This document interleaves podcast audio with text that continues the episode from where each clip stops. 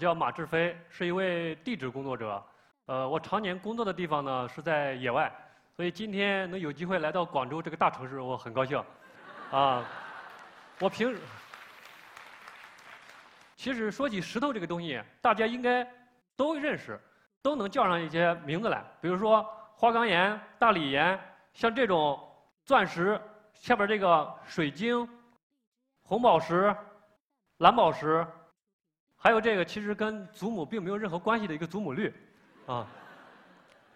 当然了，这个很多朋友就会问我，就就会通过微信啊给我发一些图片，就问我说，说马老师，你看看这是什么石头？还有说，你看这块石头是是陨石，是真的是假的？还有说发了一些图片说，这个我买了这块石头花了几千几千块钱，你看值不值？还有这样的，就是给我寄来一些像鸽子蛋一样的东西，然后问我说。这是不是化石？其实等我收到之后，发现这些东西就是完全就是人工打磨的，这不是玩我吗？这个自然界中的石头啊，它分为沉积岩、火成岩、变质岩，这是三大类，然后又细分为上千种。而在这些岩石中，存在这个矿物有多少呢？有四千多种，而且每年还都有几十种的新发现。在这些矿物中，有一二百种出类拔萃的，就是能够成为宝石的这种东西。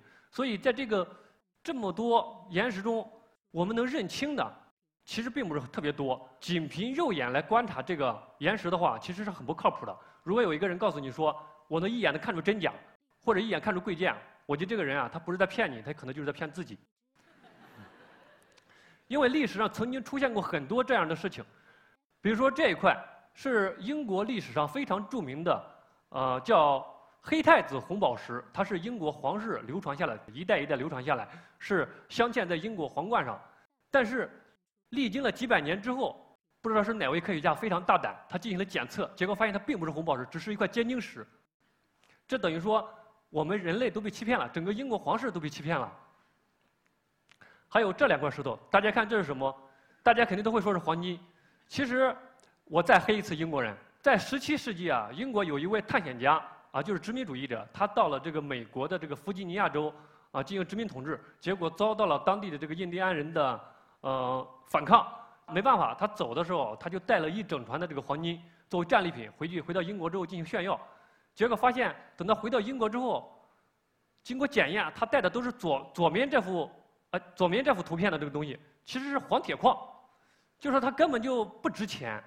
如果说这个故事放在古代的话，啊，咱们现在听了也就乐一乐，但是这个在现代这个社会，也有很多人拿它去骗人，而且还会上当。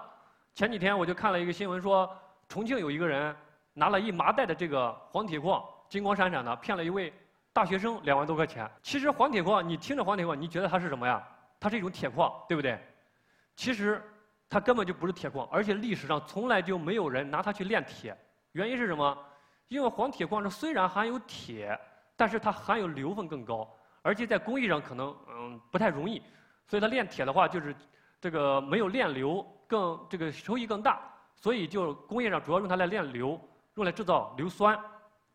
要鉴别这个黄铁矿和黄金，其实方法也很简单。真正的纯的黄金其实是很软的，就是咱们的手跟咱们那个手指甲的那个指甲盖的硬度差不多，而黄铁矿它的硬度。就是你拿小刀都刻不动了，所以这是一个很简单的鉴别方法。宝石还有矿物，它为什么会有这么多错综复杂的这个非常丰富的这种色彩呢？主要原因有这么几种。有一种原因就是它矿物本身自己内部的这个物质成分决定了它就是这种颜色，这个就叫自色。比如说这个橄榄石，它就是这种绿色，就是橄榄绿色，或者有一些会带有一点点黄绿色。夏威夷有一个海滩叫帕帕科利海滩。这个海滩上，整个海滩上面都是这种非常丰富的橄榄石。当然了，如果你要有机会去的话，你要喜欢捡宝石的话，你可能捡到的宝石会是这样一个样子。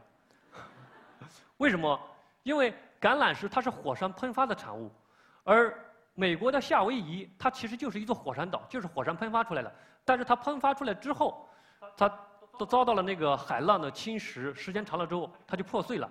所以我们讲的都是这种样子，在显微镜下可能会稍微大一点。还有这种常见的就是胆矾，它其实就是无水硫酸铜。以前咱们学中学化学的时候都都见过这种硫酸铜溶液，它其实就是这种蓝色的。这种颜色就是因为这个胆矾它是含铜的，而且基本上一般含铜的物质、含铜的矿物它都会有这种蓝色。再比如这种是什么呀？是这种绿色的孔雀石上面长了蓝色的蓝铜矿。还有下面这种是绿松石，绿松石大家看这个化学式的话，就会发现它前面也是含铜的，但是要含铜的话就应该是蓝色的，但是它为什么不是蓝色的呢？就因为它其中混入了这种铁元素。铁元素分为两种，有这二价铁离子、二价铁离子和三价铁离子。二价铁离子主要使这个它变成绿色，而三价铁离子呢会使它变成。黄色，所以这种因为外来元素啊导致它这种矿物颜色发生变化的。我们这个矿物这个地质学上称之为它色。像这种是新近发现的这个直产于俄罗斯的一种宝石，叫紫龙晶。其实，嗯，它的这个学名应该叫查罗石。它是因为其中含有锰元素，所以成了这种紫色，特别漂亮。还有这种叫苏聚来，其实也是商商业上的称呼，地质学上还是称之为苏纪石。它是原产于日本，但是现在主要的产地是在南非。它之所以形成这种紫色或者是玫瑰色这种色彩，也是因为其中混入了这种锰锰元素。大家看这种红宝石，红宝石它是有这种非常美丽的红色。其实红宝石和蓝宝石它是什么呀？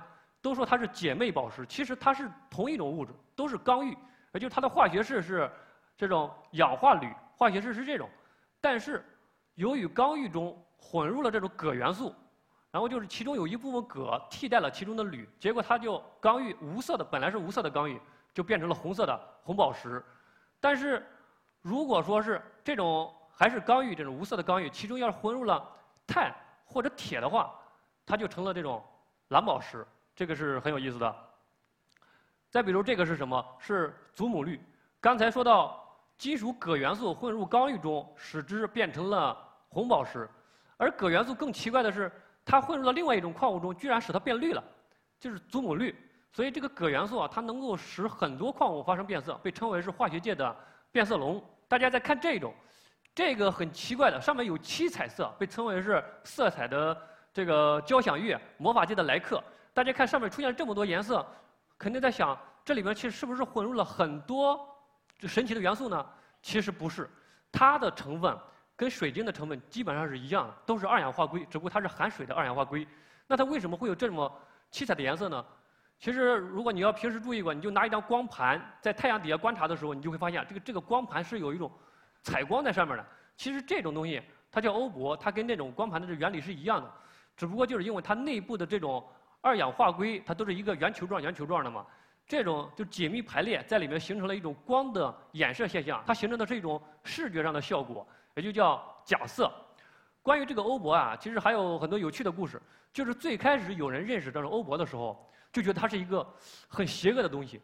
在这个1829年的时候，英国有一位作家写了一本小说，里边那个主人公就佩戴了一枚这个欧泊的护身符。结果呢，就是不知道什么原因啊，这个因为我没有看过这本小说，这个这个主人公就最后是遭遇不测而去世了。结果在第二年。欧洲市场的这个欧泊销售量就下降了百分之五十，然后而且在接下来的二十年基本上都没有翻身，直到二十世纪初，就是在俄罗斯，有人如果去珠宝店去买珠宝的话，看到这里面这个这整个珠宝里面有欧泊存在的话，他们就会转身离去，他们觉得这是一双邪恶的眼睛在盯着他们。当然后来啊，随着这个大家的这个对它认识越来越多的话，就知道哦，这是一种非常神奇的矿物，非常美丽的宝贝，而且在澳大利亚是这种欧泊是最为著名。被奉为是国宝。刚才讲了那么多，可能大家还不知道这个石头是是怎么生长的。其实这个各种岩石和矿物，它们都是大部分，它们都是从这个岩浆从下面喷发出来，然后各种矿物就是按照这个熔点的高低先后不同结晶出来。比如说钻石，为什么钻石这么贵啊？因为钻石少，主要原因就是因为钻石它来源于地下深处一百四十公里的地方，它是随着火山喷发带上来，所以这个就很珍贵了。当然，还有一部分这个矿物呢，是它生长在这个岩石裂隙中或者这个岩洞中，它需要一定的生长空间。它就是这个岩石与地下这个流体含有各种这个矿物元素的这个流体啊，发生反应在生长。这个矿物生长，它就像这个人的胚胎一样，它从一个小小的精芽一点一点的慢慢长大。这个，但是比较奇怪的地方在什么呢？就是这个矿物的生长的时候，它是一个三维空间，就是 x 轴、y 轴、z 轴这样一个空间。但是有些矿物它的生长习性是喜欢朝着一个方向生长，比如说这种灰梯矿，它就是喜欢朝着一个方向生长，结果就形成了这种柱状的。还有这种叫灰壁矿，它也是朝着一个方向生长，不过它更细，它就像针状的啊。还有一些是朝着 x、y 这个平面方向。喜欢生长，这样的话就像云母，比如说咱们以前见过云母的话，就知道那个云母被称为千层纸，它可以一层一层揭开，那就是一个平平面状的。还有一些是喜欢在啊三维方向都可以，就是三维方向没有什么优势的方向，所以就形成方铅矿。像方铅矿就是它四四方方的。还有石榴石，石榴子石的话，它是很多是五角十二面体，就像咱们这个这个小的足球一样，它就是一个一一粒一粒的，就像石榴籽儿一样啊，所以它就它是朝三个方向生长，这个。岩石和矿物生长，它需要一定的空间。如果说空间不够大的话，或者含有这个矿物成分比较复杂的话，它们就喜欢在一块儿生长，聚集到一起。比如这一块石英、白云石、黄铁矿，它们就都共生在一起，挤得密密麻麻。这个这就形成一种晶簇。还有下面这种像刺猬状的，这是方解石，也像狼牙棒一样，就是很漂亮。还有这种是方解石，它自然生长的时候就长成像一朵花一样的。如果说这个矿物它有足够的生长空间的话，它可以长得很大，而且大的惊人。像图片上现在展示的这种是墨西哥奇瓦瓦州有一个呃多金属矿，当时矿工在采矿的时候，就突然间打就是就发现了一个洞口，然后进去之后就发现它里面长的这些矿物晶体真的是非常惊人。有些矿物晶体长成这种柱状的，可以长达十多米，一根可以重达五十多吨。当然它就。这个这个，他们当地的人被称为称之为水晶宫，就是地下水晶宫，但实际上它不是水晶，它是一种石膏，啊，这个就是它的空间因为足够大，没有人去打扰它们，所以它生长的很大。但是实际上，我们在现实生活中很少能见到这样的情况，而大部分见到一些情况都是歪瓜裂枣，都是很难看的。是为什么呀？是因为它在生长的过程中受到了一些外来因素的影响，比如它在长的过程中受到地震啦。火山喷发啦，或者是一些地下流体在震荡，它就使它这个生长环境受到破坏了，就形成这样一些像这个重晶石，它本来是片状生长的，结果呢，它最后这个片状就交错，交错在一起。可是恰恰就是这种相互交错生长，而，形成这种非常美丽的这个收藏的收藏品，呃，这种就还有这种石膏跟那个重晶石，它都容易形成这种结构，被称为是沙漠玫瑰。这个收藏界很喜欢这种东西。这个是昨天咱们这个主办方给了我一张图片，说这个也很漂亮。其实就是，但是我看这个照片的时候，我也没有认出来是什么，但可能是方解石，当然也不确定啊。它也是因为在生长的过程中受到了各种因素的影响，然后形成这种花瓣状的交错的，这就是非常非常的漂亮。这个矿物晶体它在生长，因为它不同的生长习性，其实既决定了这个矿物的基本形状，也对矿物的这个物理性质有所影响。像滑石。它也是就是硅氧四面体，它是沿着一层一层的生长，然后这个硅氧四面体这个一层一层之间再再通过这个金属镁离子啊连接起来，所以它形成的这也是层状。这种形成的最后结果是什么？滑石是很软很滑的。有些那个喜欢体育运动的这个朋友都知道，打台球的话，这这个手上容易出汗，这个台球球杆容易粘滑，所以经常会撒一些滑石粉，就是因为滑石一方面它可以吸汗干燥，另外一方面呢，它可以减小摩擦啊。有一些有极少数的吧，这个宝石和矿物，它有一些特殊的光学效应，像这个叫月光石，它的英文名称叫 Moonstone。这个呃，咱们不知道它是从英文翻译成中文，还是从中文翻译成英文的。但是我觉得它就是国内外的人民都不约而同的把它给月亮联系起来，因为它确实是它上面的这种光确实太太像月光了。这个就是称为是月光效应，而且这种效应成为鉴定这种。宝石的一个标志性的东西。如果你要是见到这种东西，它有这种这种朦胧的月光的话，这个就就基本上就可以判定它是月光石。还有这种，这个是斑彩石，它跟刚才前面那个欧泊有点像，它也是一种七彩光，而且这种是以加拿大产的最为著名。它的原原石是什么样呢？其实原石是这样的，它它像一个就是现在的海生生物是鹦鹉螺，其实它是远古生物的化石。主要生活在中生代时期，后来与这个几乎与恐龙啊的同一时期都灭绝了。我们中国人啊喜欢这个研究这个石头，过去认识这个石头啊，其实主要还是从实用主义啊，就是了解这个石头能什么能有能有什么用，比如说用来建建房子啊，或者是提取各种金属材料造青铜器或者铁器，嗯，还有一种主要的功能就是用来制药。大家都知道，我们古代这个这个人啊，喜欢炼丹，炼仙丹。这个炼仙丹呢，其实就是什么呀？就是古代人修身养性的一种方式。他们就是希望通过这种方式来啊，达到这个治病强身啊，呃，长生不老的这种目的。而他炼丹的一种主要的原料就是什么？就是沉沙。沉沙这种这种东西呢，其实是有毒的，因为它含有汞。结果。古代人可能对这个沉沙的了解啊，不是就是没有从科学角度去认识它的毒理性，结果就过多的服用了这种沉沙，最后不但没有起到这个长生不老的效果，反而最后就命丧黄泉了。国外啊比较著名的一个这个矿山，西班牙的阿尔马登沉沙矿，它这个矿里边就弥漫着很多的这种汞蒸气，所以里边这个很多工人就因为过多的吸入了这种汞蒸气而得病，到最后可能是因为死亡。这个就是都是因为这个这个沉沙的毒性所造成的。还有一种。这个这两种矿物叫雌黄和雄黄。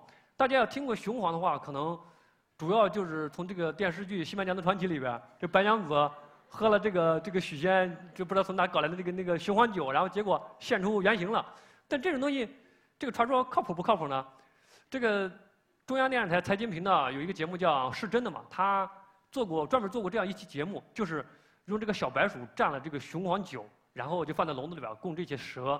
吃看这个蛇到底吃不吃，他选了好几条蛇，结果最后证明，其实这个蛇对这个雄黄根本没有，基本上没有任何畏惧作用，所以他得出结论就是，用这个雄雄黄来驱蛇的话是根本不靠谱的嘛。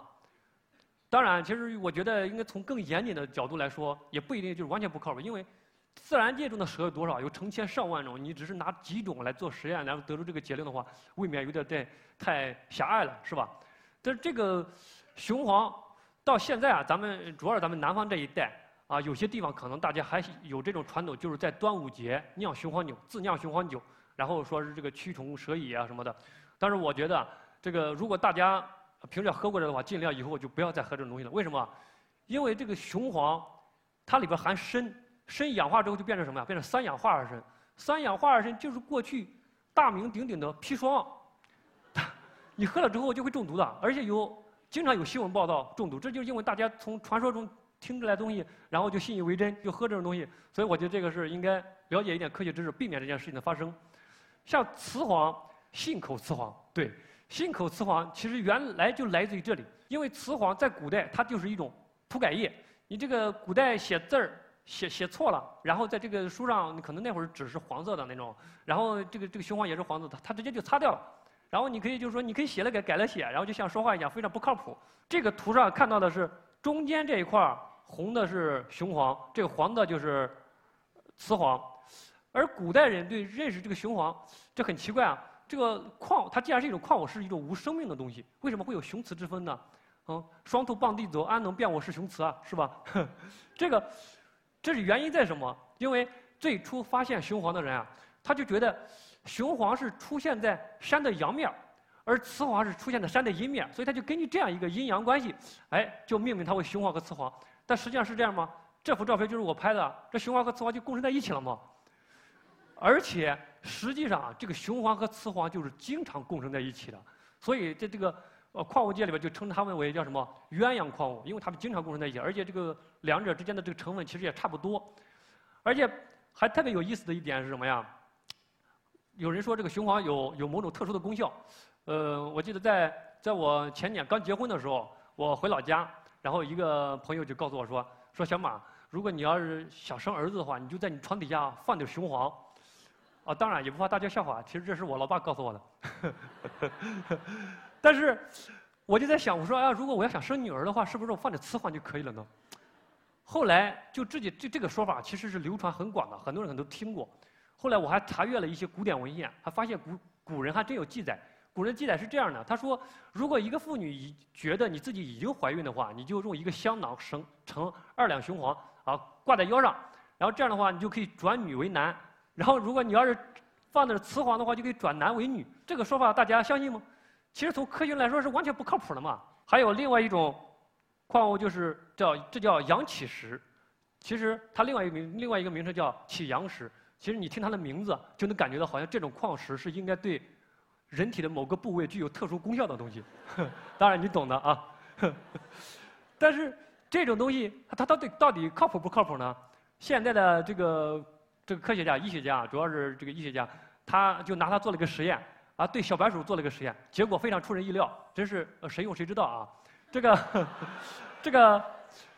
某些小白鼠在服用了这种含有阳起石的这种矿物之后，它真的表现得很亢奋，然后就是说对它这个生殖功能啊，有真的有某种促促进作用。这个科学原理上解释是因为什么呀？是因为这个阳起石它里边富含有一些锌、锰、铜、铁等等这种与生殖内分泌功能有关的这种微量元素有关，所以这样的话就就可能是确实有某种壮阳作用吧。但是这个。我有点感到不解的是，这个古人到底是谁先发现了这个东西？很奇怪。但是这个东西也有个问题，就是什么呀？也是现代人才发现的，它有很大的副作用，也就是它影响脾胃的消化吸收功能。就是古人可能很多人就服用了这种呃这种这个药物之后，然后来呃纵欲过度，然后就去世啊，可能与它这个这个副作用有有关系啊。咱们中国历史上最著名的两块石头是什么呀？一是和氏璧啊，二是夜明珠。和氏璧的传说就就不用说，大家都知道。这个当年秦王曾经说是要以十五座城池跟赵国赵国换这块和氏璧，其实想骗他。但是当时的蔺相如啊非常聪明，然后完璧归赵，所以这个价值连城和这个完璧归赵这两个成语都是从这里来的。但是和氏璧这个东西后来啊有传言说是它是做成了传国玉玺，然后一代一代流传，结果到了这个唐代以后，这不是这个五代十国之后。啊，就是粉于一场大火之中，所以现在大家根本都看不到了。所以现在我们对和氏璧的理解，只能从这个古文献记载中的这个只言片语之中去了解一些。首先，第一个问题就是这个和氏璧到底是个什么东西？你看，这是三幅图片，就是来自于不同的这个文献，都说是这个来这个这个不同的形状。最后一个是，最后一个是最近新新放的一个比较不不是最近了，也应该是去年了，比较热播的一个电视剧里边，他做的这个什么？他好多人说是这种和氏璧像一个大的薄荷糖，其实在我看来好。其实，其实在我看来，感觉到好像像一卷没用的厕所的厕纸，一大卷，是不是？当然，刚才那个并不是我们所关心的问题。我们我们这个关心的更关心的问题是什么？和氏璧它到底是什么东西？是什么材质？现在我们能不能再找到这样一块价值连城的这个碧玉呢？文献中记载是和氏璧是产于湖北金山，考古学家还有这个地理学家就研究说这个湖北。是产什么呀？产绿松石的，而且湖北的允阳县，也就是现在的这个湖北省十堰市允阳区，它这个绿松石是非常著名的，所以他得出结论就是，啊，这个和氏璧应该是绿松石。但当然了，这种观点只是一面之词嘛。然后很多学者又通过其他的这种这种研究，得出结论可能是或者是和田玉，或者是拉长石，或者是独山玉，还有刚才前面讲过那个月光石，啊。都都有可能，所以这个是说法不一，到现在都没有定论。另外一种比较著名的这种宝石呢，就是夜明珠。像咱们中这个过去啊，有一个传说，就是说有一个大将军，呃，跟另外一个国家交战，俘虏另外一个国家的一个女子，呃，是个妃子。他他晚上他跟那个妃子想亲热的时候，然后这个妃子说：“这屋里边这个油灯太熏人了。”然后，然后这个大将军说：“那我就给你换成蜡烛。”结果刚换成蜡烛，然后这个这个这个妃子说：“还是太熏人。”然后当时这个将军就怒了，说：“难道你们国家不点蜡烛吗？”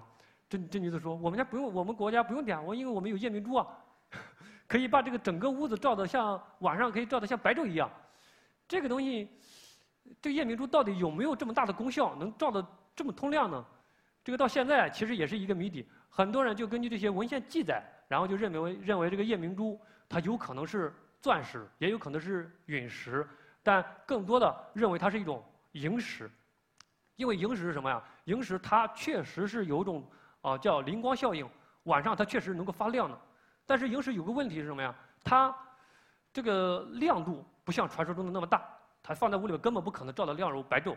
然后还有个问题就是它这个亮的时间是有限的，也就是说它在吸收了一定的阳光之后，然后在晚上在屋里边可能亮一会儿就不亮了。如果你要再亮的话，就必须白天再晒晒一会儿才行。所以这样的话，从这个角度来说，就认为这个它是萤石，其实也有点儿不太不太靠谱啊。这个是萤石，其实萤石有多种颜色啊，其实也是现在非常这个著名的一种收藏石，很很漂亮。呃，国内外这个其实对这个石头的研究是不一样的。国外人每个国家都有自己特别钟爱的这种石头，比如说南非的是什么呀？南非最著名的是钻石。澳大利亚的是什么？澳大利亚的是欧泊。然后哥伦比亚最著名的是祖母绿。然后还有这种斯里兰卡，斯里兰卡最著名的是什么呀？猫眼石。然后还有阿富汗的青金石啊，土耳其的绿松石，等等等等。这些，他们这几个国家就把这些宝石作为自己的国石，就提高了这个呃国宝的这种地位，就是很著名。原因是什么？因为首先它是这个国家最早的这个原产地啊，开发这个比较早。另外一方面就是他们这个当时就是国际贸易比较繁盛的时候，他把它流向了世界各地，所以世界人民都知道它。然后咱们大家现在也一样，肯定有这种产地情节啊。很多人要懂的话，说买祖母绿，我就喜欢就买这个哥哥伦比亚祖母绿。咱们中国也有产祖母绿，但是我就不愿意买。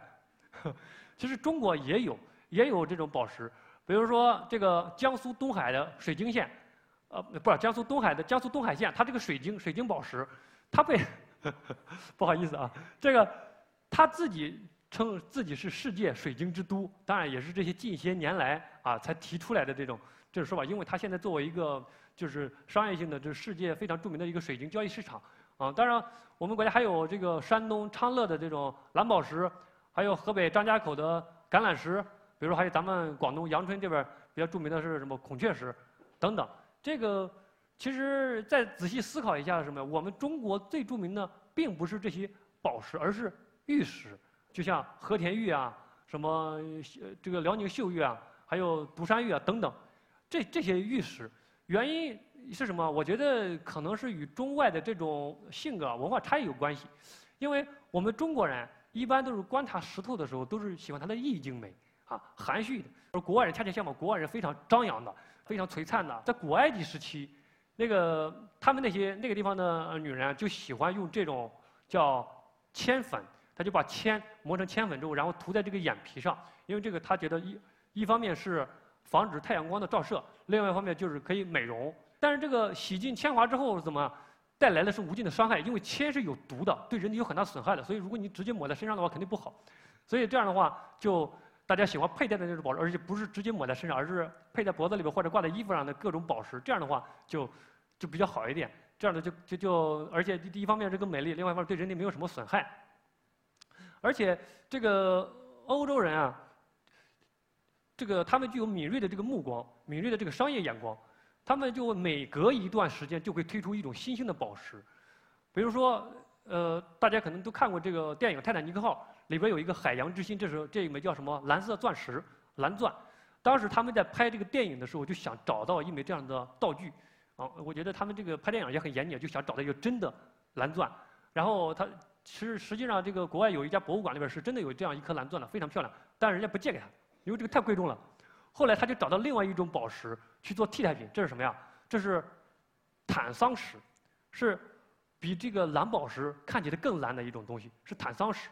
结果在《泰坦尼克号》这个电影播出之后，坦桑石一下子就火了。这是短短几十年的时间里，坦桑石就身价就变得特别高了。对于我们这个普通的地质工作者来说啊，这个岩石其实就是地球的档案，像。